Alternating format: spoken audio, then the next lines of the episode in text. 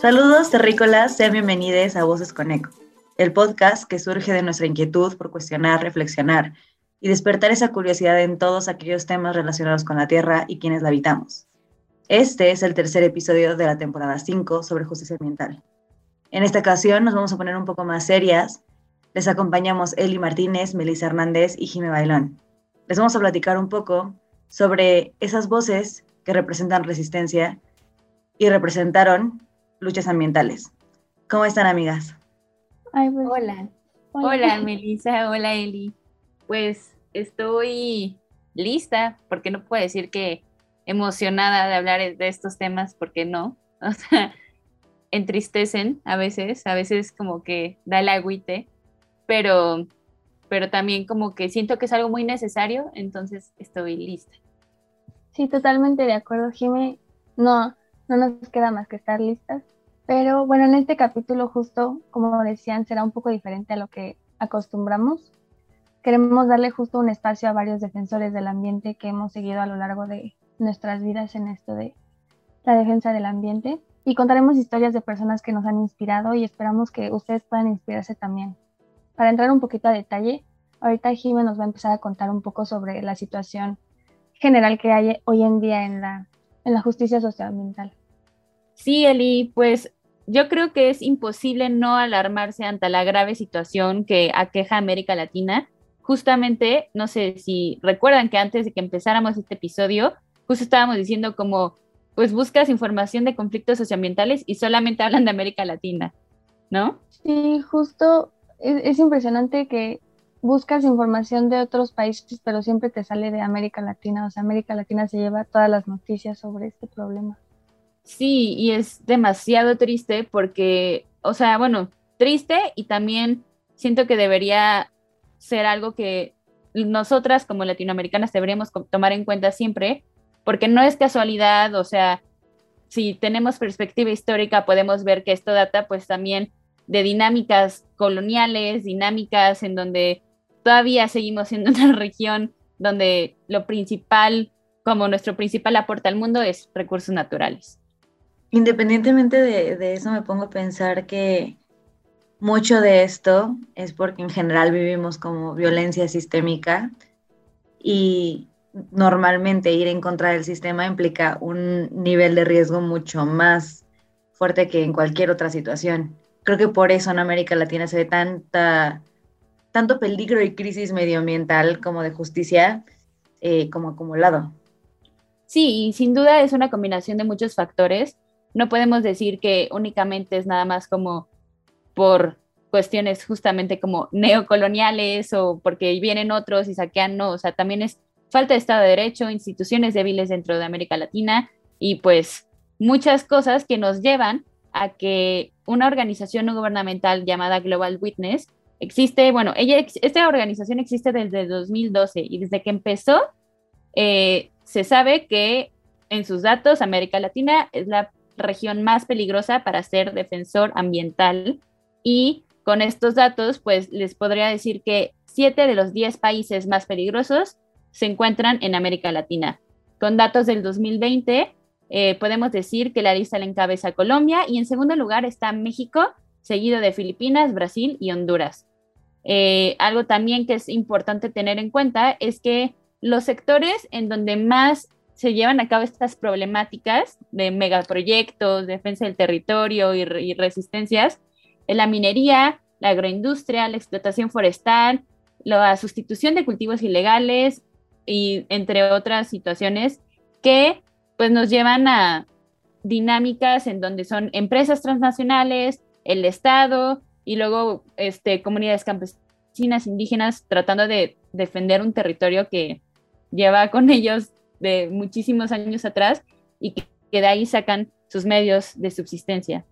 Creo que aquí lo preocupante no es solamente la lista, que es impresionante, no sé ustedes qué piensen, pero lo preocupante es ver la cantidad de, ambientalistas y ver la cantidad de, violencia acumulada.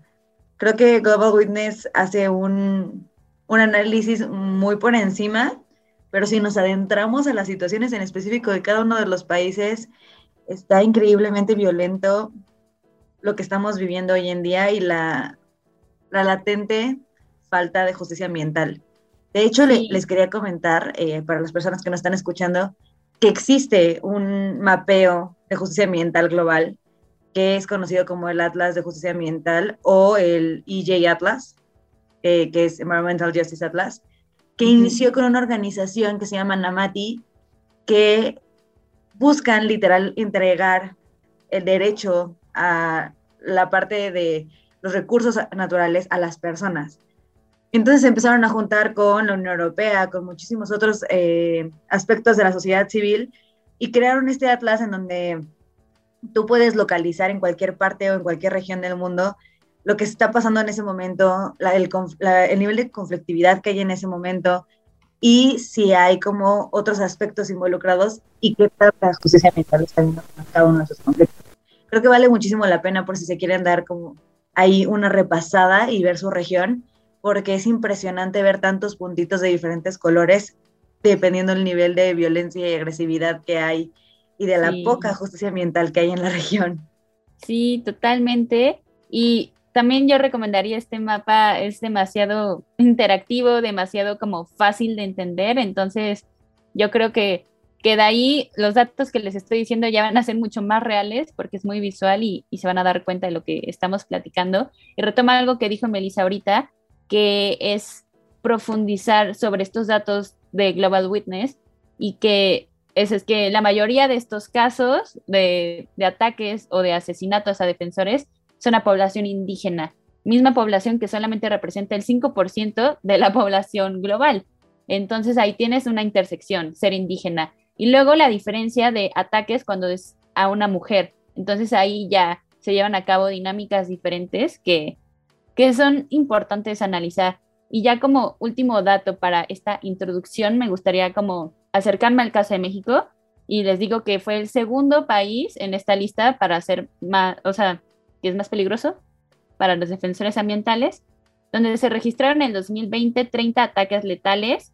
La mayoría este, estuvo relacionada a explotación, explotación forestal y este, algo que me gustaría agregar es que la explotación forestal no es ahorita nada más un caso de empresas multinacionales deforestando el país, sino que también está muy involucrado el crimen organizado. Así que, pues, es violencia como permeada en todo lo que es nuestro país.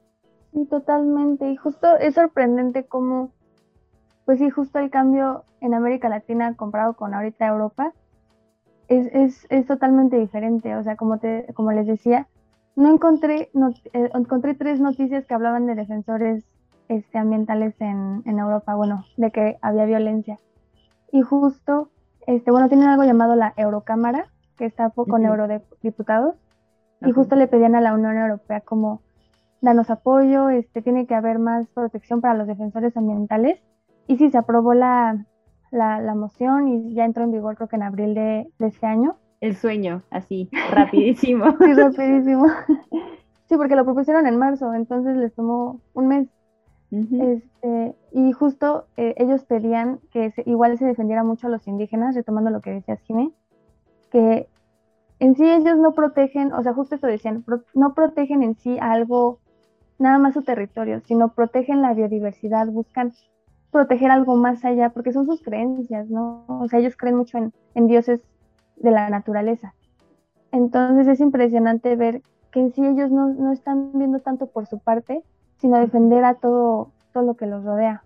De ahí viene la idea de este, de este episodio. 100% es muy retomar lo que cada una de las personas con sus visiones, dependiendo de la región, vivió y transmitirles a las personas que nos están escuchando como todo esto que les estamos contando de una forma más personal a través de historias. Creo que vale muchísimo la pena lo que mencionan tanto Jimmy como Eli, estoy muy de acuerdo que esto va muchísimo más allá de las regiones, va muchísimo más allá de ver como la trascendencia de ciertos casos.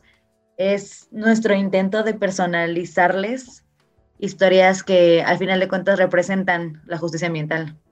Sí, totalmente. Y creo que, bueno, justo voy a hablar de eso en, mi historia, pero, bueno, en la historia que voy a contar, pero sí justo este, hablan de, o sea, las personas de Europa sí notan, bueno, alrededor del mundo notan como en América Latina sí es totalmente diferente el, el trato a los defensores. Pero bueno, no sé si quieran ir entrando a las historias. Sí, sí, súper. Pues este, ya, ya teniendo en cuenta todo esto que nos contó Melissa, Elisa y yo, pues les recuerdo que este episodio va a ser pues narrativo. Vamos a contarles tres casos que nos sonan muchísimo a cada una de las tres. Y en mi caso yo elegí eh, Berta Cáceres, que, que bueno, ahorita les voy a poner un audio para que escuchen parte de su discurso cuando ganó el premio Goldman, que es como el premio Nobel para ambientalistas.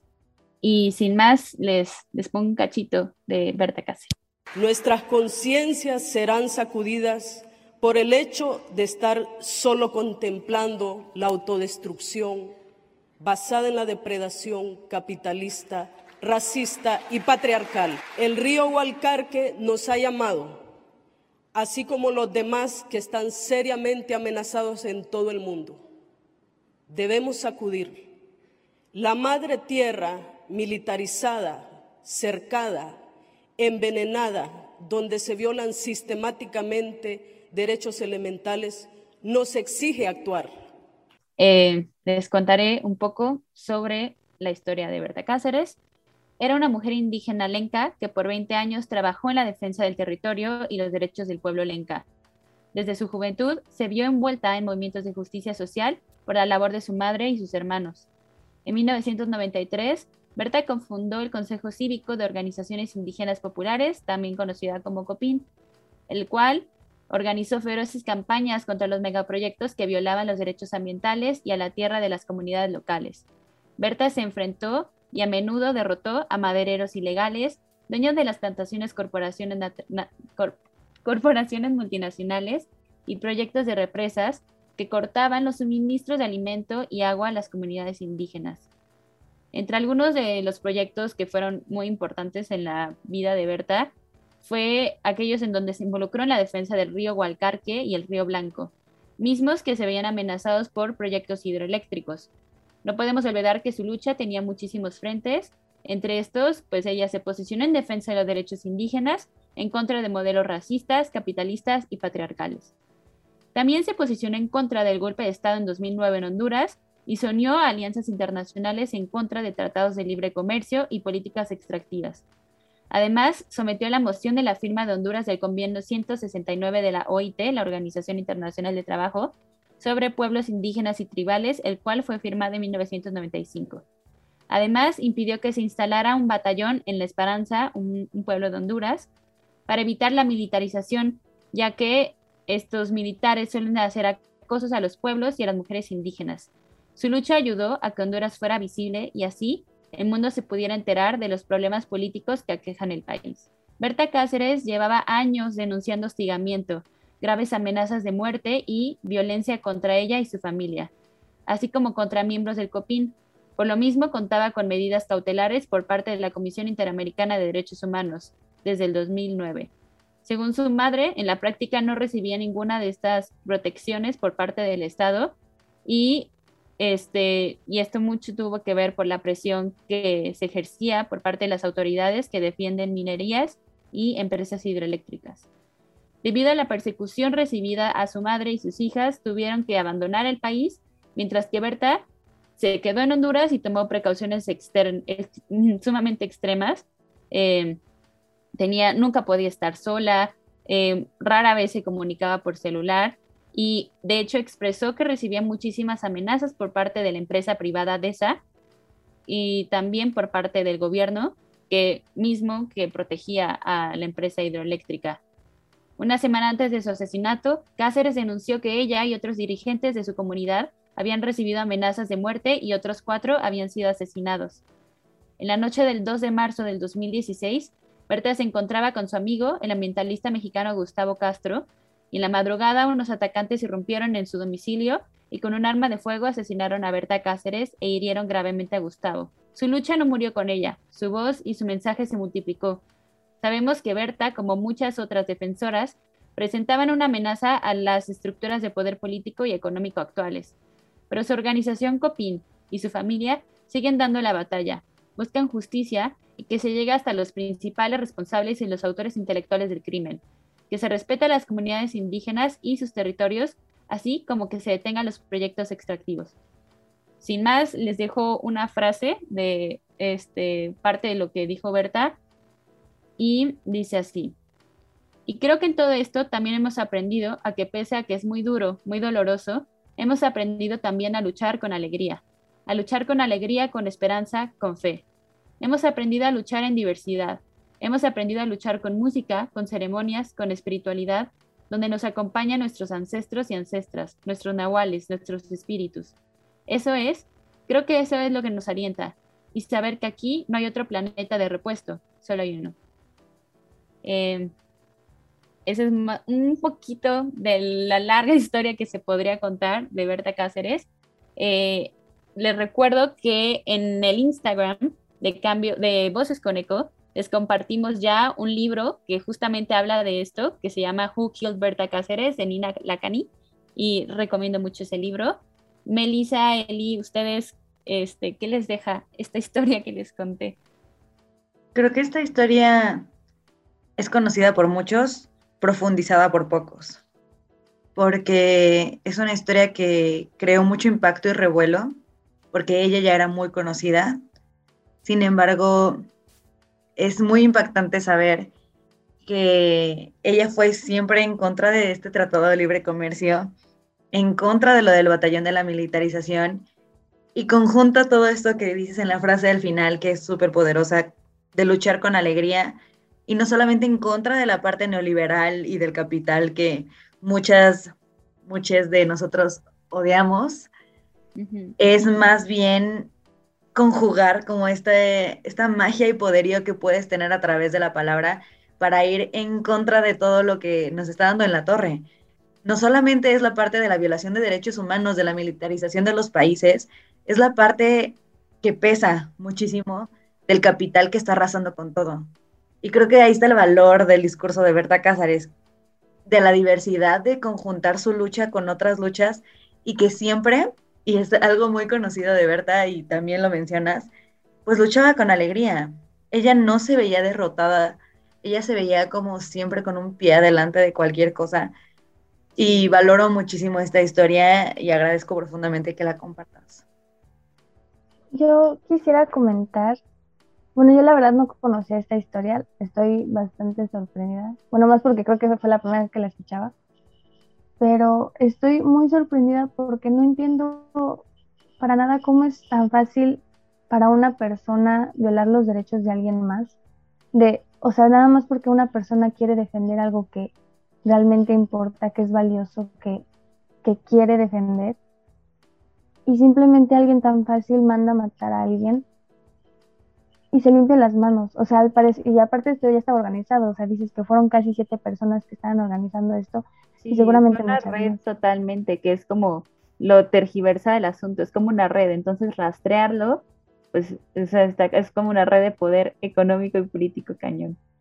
Sí, y bueno, sí, estoy, estoy bastante sorprendida, no, no me cae en la cabeza cómo hay gente que puede llegar a dañar a, a las personas de esta forma. Es mucho odio acumulado, no solamente a las personas como personas, sino también a las comunidades y creo que voy a aprovechar como para vincularlo hacia, hacia la historia que les quiero compartir hoy. Esta historia me pega personalmente porque tuve la oportunidad de convivir con las personas de este pueblo, eh, pueblo originario, porque aunque ellos son eh, indígenas, se, se autodenominan como pueblo originario. Entonces creo que vale mucho la pena como mencionar esto Em, este es un caso de un activista que falleció, no falleció, lo mataron, pero oficialmente, y aunque no me están viendo, estoy haciendo comillas, eh, falleció ante la parte como oficial. en Capulalpan de Méndez es una comunidad forestal modelo internacional y son famosos por su lucha contra la minería. Esta, esta, esta comunidad en Capulalpan de Méndez está en la Sierra Norte de Oaxaca. Y bueno, eh, les, voy a, les voy a compartir un poco sobre esta historia. Bernardo Vázquez Sánchez, de la Coordinadora de Pueblos Unidos del Valle de Ocotlán, murió a causa de las heridas producidas por proyectiles de arma de fuego, o al menos eso dijeron oficialmente. Estas fueron disparados por desconocidos en un cruce de la comunidad de Santa Lucía. Dos personas que viajaban con Vázquez, Rosalinda Canseco y Andrés Vázquez Sánchez, resultaron también heridas.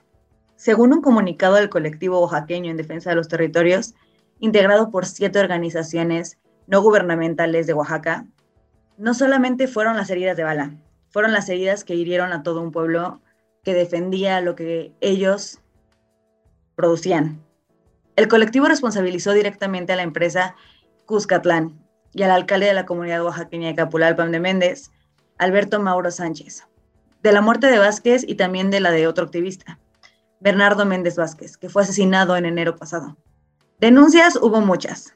En, un comunicado señalaron que el colectivo de la organización que dirigía Vázquez había advertido varias veces a las autoridades del Estado la posibilidad de que se produjeran disturbios en San José del, del Progreso, debido a la entrada de esta empresa minera Cuscatlán, que después se descubrió que fue financiada por parte del gobierno de Oaxaca, filial de Fortuna Silver Mines. Adivinen de dónde, de Canadá. Ya que inició estas operaciones sin el conocimiento ni el consentimiento de la comunidad.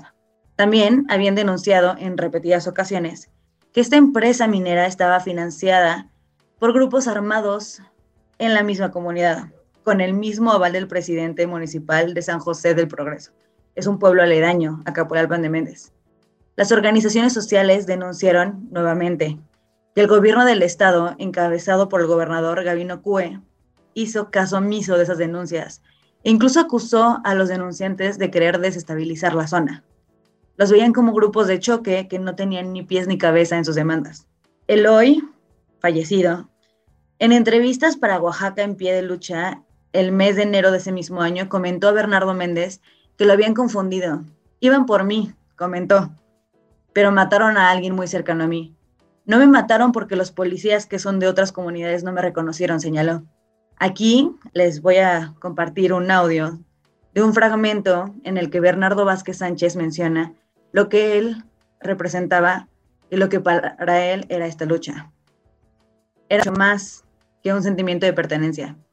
Era lo que todo un pueblo completo defendía. San José del Progreso, Ocotlán, Oaxaca, nuevamente se repite la historia de muerte y destrucción causada por la misión de las empresas mineras de extraer los productos que la madre tierra nos da a costa de todo, inclusive de las vidas humanas. La muerte del compañero Bernardo Vázquez nos obliga a no olvidar la historia de la minería en la Sierra Juárez y en particular en Capital de Méndez pues ha sido una historia llena de muerte, contaminación, destrucción. Esta historia que nosotros vivimos por más de 200 años de explotación minera es la que nos da la razón para decir no, ya basta, no a la minería. La comunidad indígena de Capilapa de desde el año 2002 ha resistido en una lucha desigual en contra de las pretensiones de una minera canadiense de continuar con la explotación minera en nuestros territorios. Y bueno, continuando con la historia, Hace más de 25 años Capulalpan de Méndez recibió, por fin, el lograr obtener que las autoridades dijeran que ellos podrían manejar sus propios bosques, porque antes de eso ni siquiera tenían ese permiso. Ahora realizan un aprovechamiento forestal sostenible, han dado cursos internacionales y han sido reconocidos por organizaciones nacionales e internacionales por su gran aprovechamiento forestal. Aún así, distintas administraciones del gobierno federal han concesionado la mayor parte de su territorio para la explotación minera. Incluso hoy en día, 2020-2021, siguen peleando gran parte de su territorio con mineras canadienses. Capulalpan es un nombre en náhuatl que es tierra de capulines. Hoy enfrenta una lucha judicial para que se cancelen todas las concesiones otorgadas en su territorio y para que se cierre una mina de oro y plata ubicada a dos kilómetros de su centro urbano. En el municipio vecino, Natividad Ixtlán, los comuneros aseguran que las perforaciones realizadas por la actividad minera ya cesaron 13 de sus 14 manantiales. Hoy puedo decir, y creo que Bernardo podría decir, que hay justicia para algunos, que ellos han logrado mucho, pero los muertos como él no vuelven, y las comunidades demandan sus vidas, como la vida de sus territorios. Y bueno, espero que las personas que estén escuchando sepan de antemano que las vidas valen mucho más pero también en el entorno en el que vivimos es vida. Y muchos y muchas están dispuestas a dar sus propias vidas por defenderlos. No sé qué opinan, amigas. Es una reflexión sumamente... Ah, no sé cuál es la palabra, tengo un diccionario. Este, no sé, que me toca como muy en lo profundo, ¿sabes? Y, y es sumamente cierto. Eh, sí, o sea, no sé cómo explicarme que lo que estás diciendo de las vidas y cómo, no sé, como que se ignora tu entorno vivo y como que se privilegia otras, otras cuestiones materiales sin vida y no sé, este sistema social, económico y político que no nos privilegia nada. Pero mi comentario hacia esta historia es, uno, te quería preguntar, ¿este mismo pueblo es el que, donde Elinor Ostrom fue como a revisar y como que hizo su estudio y así, o no? ¿O no sabes?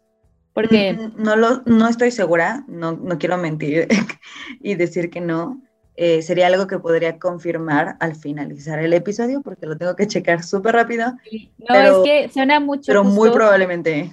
Cuando habla, o sea, como que la historia me resona a cuando se habla de bienes comunes, que digo, no podemos profundizar ahorita en este episodio, pero la importancia de los bienes comunes y cómo eh, colectivamente se pueden manejar y que este caso de calcular el PAM de Méndez, pues es como un caso de muy interesante y otro es la criminalización, la criminalización de la lucha eh, por la vida, ¿no? Y que, o sea, son personas que están exigiendo como un mínimo de respeto y, y lo que obtienen son balazos, es militarización de sus territorios, porque también se puede notar en el caso de México y en América Latina que justo lugares que tienen una vasta biodiversidad y que, este, que pueden ser utilizados para la extracción, extracción de recursos naturales son los mismos que tienen más zonas militarizadas. Entonces, pues es algo, este, no sé cómo explicarme, pero, pero ver, o sea, la vinculación de, del poder del Estado que se inserta en estos territorios llenos de vida. Eli, ¿qué, qué opinas? ¿Qué te deja esta historia? La verdad me siento muy abrumada Este, siento que sí están muy impactantes las historias. Y bueno, justo ahorita que mencionaban que una vida, no, que alguien ofrece su vida para proteger la vida de, pues la vida de los seres vivos, ¿no? Este, y justo, justo platicaba de este libro el episodio pasado que se llama La vida secreta de los árboles y justo habla eh, el libro, bueno, eh, explica cómo los árboles en sí no buscan estar solos. O sea, que sí este, buscan hacer relaciones, no se quieren quedar, o sea, no, un árbol no puede vivir solo sin los demás, ¿no? Entonces es impresionante ver cómo un árbol puede hacer mejor las cosas que los humanos, que nada más quieren la individual, individual, y ser individuales. este, y, y pues sí, estar matando gente como como si las vidas se regalaran.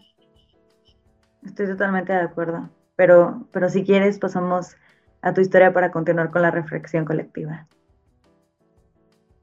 Bueno, el que yo tengo, el, del que yo voy a hablar se llama Jack Harris, eh, es de el Reino Unido y fue inicialmente un youtuber al que he seguido mucho desde creo que él inició su canal y justo antes de adentrarme un poco a su historia, me gustaría compartirles un audio, un audio suyo en una entrevista que, que fue después de haber sido arrestado por manifestar.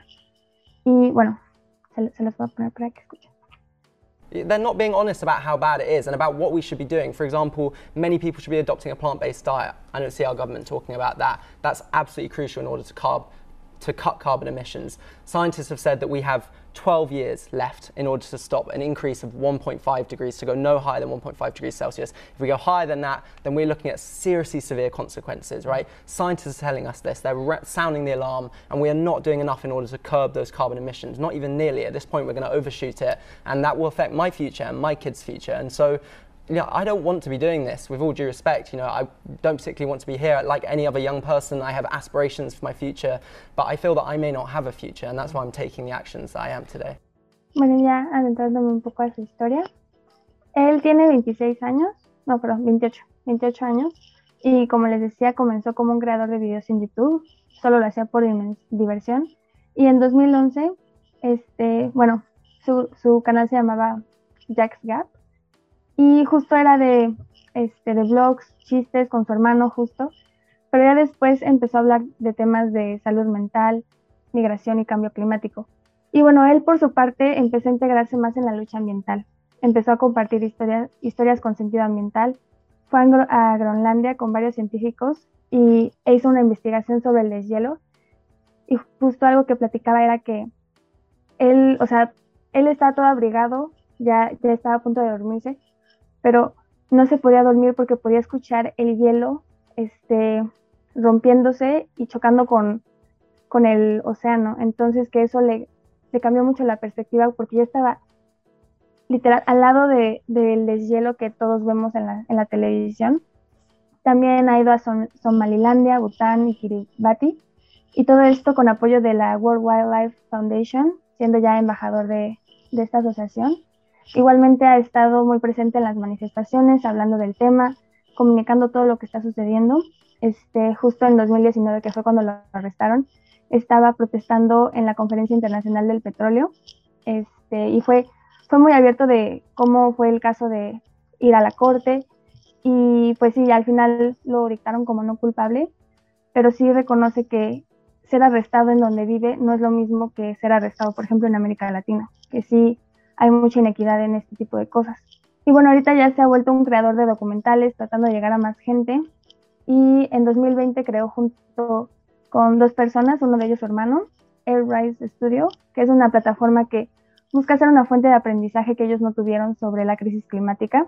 Y pues hacen filmaciones, fotografía, también podcast. Y este, una de sus series que actualmente está siendo transmitida en YouTube, que se las recomiendo mucho, está muy buena, se llama Sit at the Table. Y los episodios son como de ocho minutos, pero justo este, quiere buscar eh, defensores de, del ambiente que no tengan un, un, espacio de forma, de forma política. Entonces él busca darles ese espacio y llevar sus historias a la COP26. Y a lo largo de, de esto ha hecho conferencias, entrevistas eh, y también creo que ha, ha, incrementado mucho su impacto en jóvenes al día de hoy. Este, y por mi parte, pues es muy admirable cómo fue madurando su, su tipo de contenido. O sea, no de que no fuera bueno el que antes hacía, pero como que justo yo fui creciendo con él, entonces como que me siento muy conectada con todo su proceso.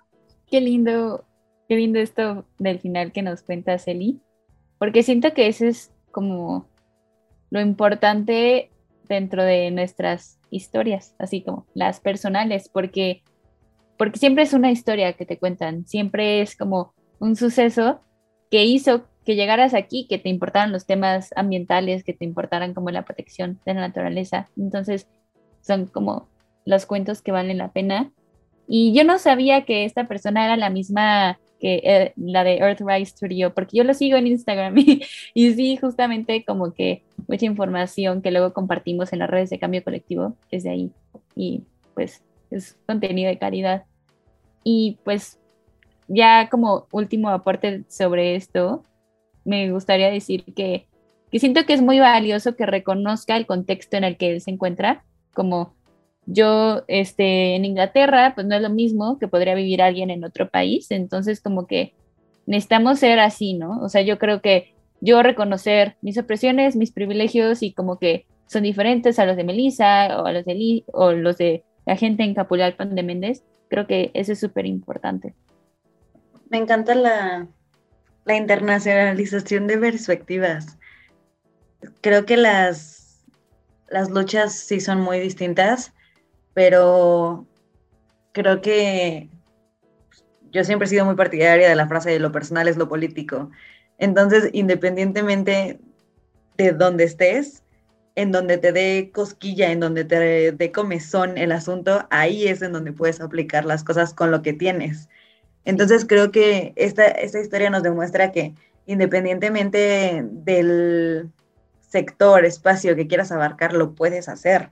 Y me, me encanta que está esta como conexión con, la historia de, de, Eli, porque creo que eso nos pasa mucho. Creo que las tres conectamos mucho con nuestras historias. Jime personalmente ama la historia de Berta Cáceres. Yo tuve la oportunidad como de convivir con la, con la comunidad y Eli, pues creciste con esta como visión de esta ambientalista que, que está increíble, la verdad. Creo que en las tres podemos rescatar mucho la parte de, pues independientemente de en donde estés, si algo te molesta, te mueve y demás, y eso requiere o genera cierta como incomodidad en las demás personas, ahí es en donde puedes empezar como a aplicar las cosas, ya sea por videos de YouTube, ya sea que vayas en contra de mineras enormes o que des discursos que sean como del premio Goldman, ¿saben? Me, me encanta esta intersección de historias. Sí, justo este, hablando de como que querer bueno, inspirarse y hacer algo más. Justo, no, creo que ya se apagó, pero había un incendio al lado de mi casa. Marqué al, al, al 911, bueno, al número que te dicen ahí para que marques. Y de verdad me dieron la excusa más tonta que, que me pudieron dar. Eh, o sea, me enojó tanto y dije, o sea, ¿qué haría un defensor ambiental en mi posición? Y pues lo único que se me ocurrió fue ponerlo en mis redes sociales y etiquetar al, al gobierno pero, o sea, me sentí demasiado empoderada, aunque sé que no es tanto lo que hice, pero como que todo esto que estaba leyendo del, de mi defensor que elegí, como que sí me movió a hacerlo, porque yo creo que no lo hubiera hecho si, si no hubiera tenido este contexto. Sí, y yo creo que a partir de ahí, pues empiezas con denuncias, empiezas como, hey, háganme caso, y luego ya no te queda otra más que poner el cuerpo y luego la vida. Es, es lo que sucede luego. Y pues ya yo creo que podremos, podemos darle cierre a este gran episodio que, les le dimos muchísimo cariño para construirlo. Eh, espero que a ustedes también les haya hecho mucho ruido y que les haya provocado algo escuchar estas historias. Si es así, por favor, compártanoslo en, el, en el Instagram de Voces con Eco o en el Instagram de Cambio Colectivo. Ahí nos pueden escribir y decir, no sé, qué historia les sonó más o si deberíamos haber incluido la historia de otra persona, de otra comunidad, 100% les vamos a escuchar. Recuerden que en donde les genera incomodidad incluso escucharnos, ahí es donde también queremos escucharles. Eh, es muy valiosa su opinión, sus aportaciones, las tomamos muchísimo en cuenta y esperamos que les haya gustado tanto como a nosotras estas historias. Bueno, eso es todo por el capítulo de Terrícolas. Recuerden darle amor a Pachamama, darse amor entre ustedes y nunca dejen de luchar y cuestionar, justo más con este episodio. Nos escuchamos dentro de 15 días para, para nuestro siguiente episodio, donde vamos a hablar con un experto del acuerdo de escaso. Bye, gracias. Cuídense. Bye.